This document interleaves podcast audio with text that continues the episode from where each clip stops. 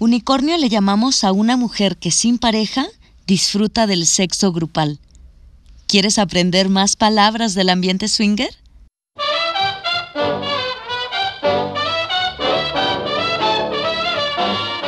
Mariana no da consejos. Una probadita de helado swinger. En cualquier medio especializado sobre algún tema, digamos de cocina, sobre bebés o acerca de sexo, ocurre que se construye un idioma específico que se desarrolla a partir de palabras que ayudan a contextualizar la comprensión de este. Gracias a las sugerencias que nos han hecho llegar, les comparto este mini diccionario del ámbito swinger para todos aquellos que están iniciándose y quieren entrarle comprendiendo de todo, o simplemente para aquellos curiosillos que en la conversación de sobremesa con los cuates quieren dejar muy claro lo vasto de su cultura general.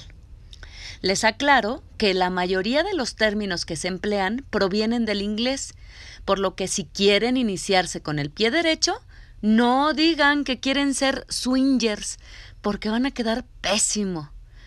Ahí les va.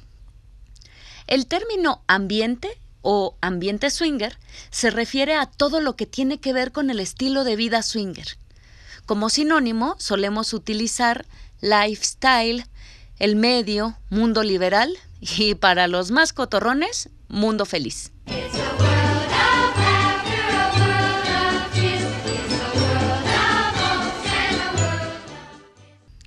Realmente cuando nos referimos al BDSM, del inglés Bondage, Domination and Sadomasochism, dentro del medio swinger en general suele ser porque es muy común encontrar fiestas temáticas que recurren a la estética del sado. Supongo que por lo vistoso que es, más que por la práctica en sí.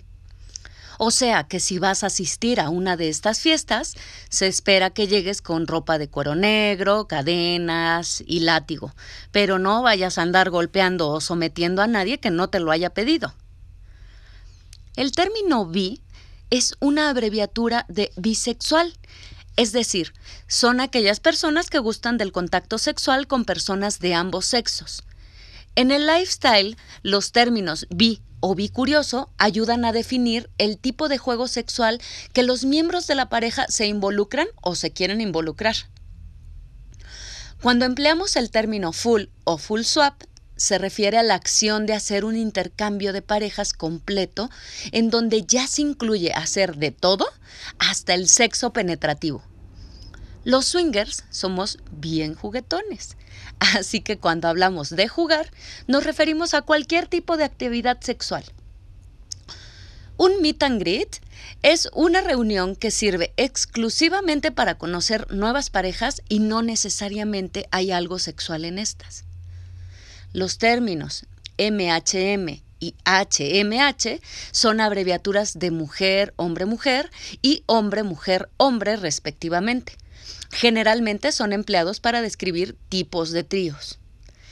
Una pared francesa es un muro con agujeros que puede encontrarse en algunos playrooms, en donde las cosas se ponen bien divertidas porque se puede espiar hacia el otro lado o pasar las manos para un toqueteo sorpresa e incluso acercar los genitales para permitir el contacto anónimo desde el otro lado. ¿Qué tal, eh? Ahora, un playroom es un espacio dedicado a los juegos sexuales en grupo, para el voyerismo y para el exhibicionismo. Estos se encuentran en todos los clubes respetables del mundo. También son llamados cuartos oscuros, pero no necesariamente tienen que ser oscuros. Cuando hablamos de parejas soft o soft swingers, nos referimos a aquellas parejas que disfrutan del sexo grupal en donde permiten caricias, besos, sexo oral y masturbación mutua. O simplemente buscan el voyerismo o el exhibicionismo, pero como parte de su juego no está el sexo penetrativo con otras personas distintas a su pareja. Los singles son aquellas personas que interactúan y se desenvuelven en el mundo swinger sin tener una pareja. La abreviatura SW se refiere a swinger. Al referirnos a los unicornios, se trata de definir a aquellas mujeres que sin tener pareja están involucradas y disfrutan del ambiente swinger. El término vainilla es usado para hablar de lo que no es swinger y como sinónimo empleamos también las expresiones civil y terrenal. Las páginas web de contacto swinger, que sirven para conocer nuevas parejas del medio, utilizan el término validación como el sistema con el que cuentan para certificar que son personas reales y de confianza. Somos los mismos usuarios los que validamos a las parejas que vamos conociendo y podemos comentar acerca de nuestra experiencia. Así ayudamos a otros usuarios en su selección de compañeros de juego. Una palabreja con la que nos hemos topado hace relativamente poco es bliss y alude a la preferencia de la interacción exclusiva entre mujeres.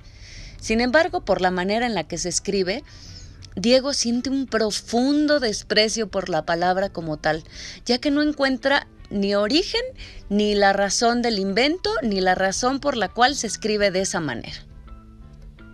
Finalmente, les comparto un término que nosotros hemos acuñado. Se trata de parejas iceberg y hace referencia al carácter de aquellas parejas tímidas que les cuesta tener iniciativa para interactuar con nuevas parejas y que simplemente navegan en el medio sin que ocurra mucho en su trayecto. Si consideras que ya te puedes desenvolver en el medio swinger como todo un experto, o bien, si crees que hubo algún término que debía haber incluido en este mini diccionario, por favor, házmelo saber en la sección de comentarios. Ah, y no te olvides de compartir y darle me gusta a mi video.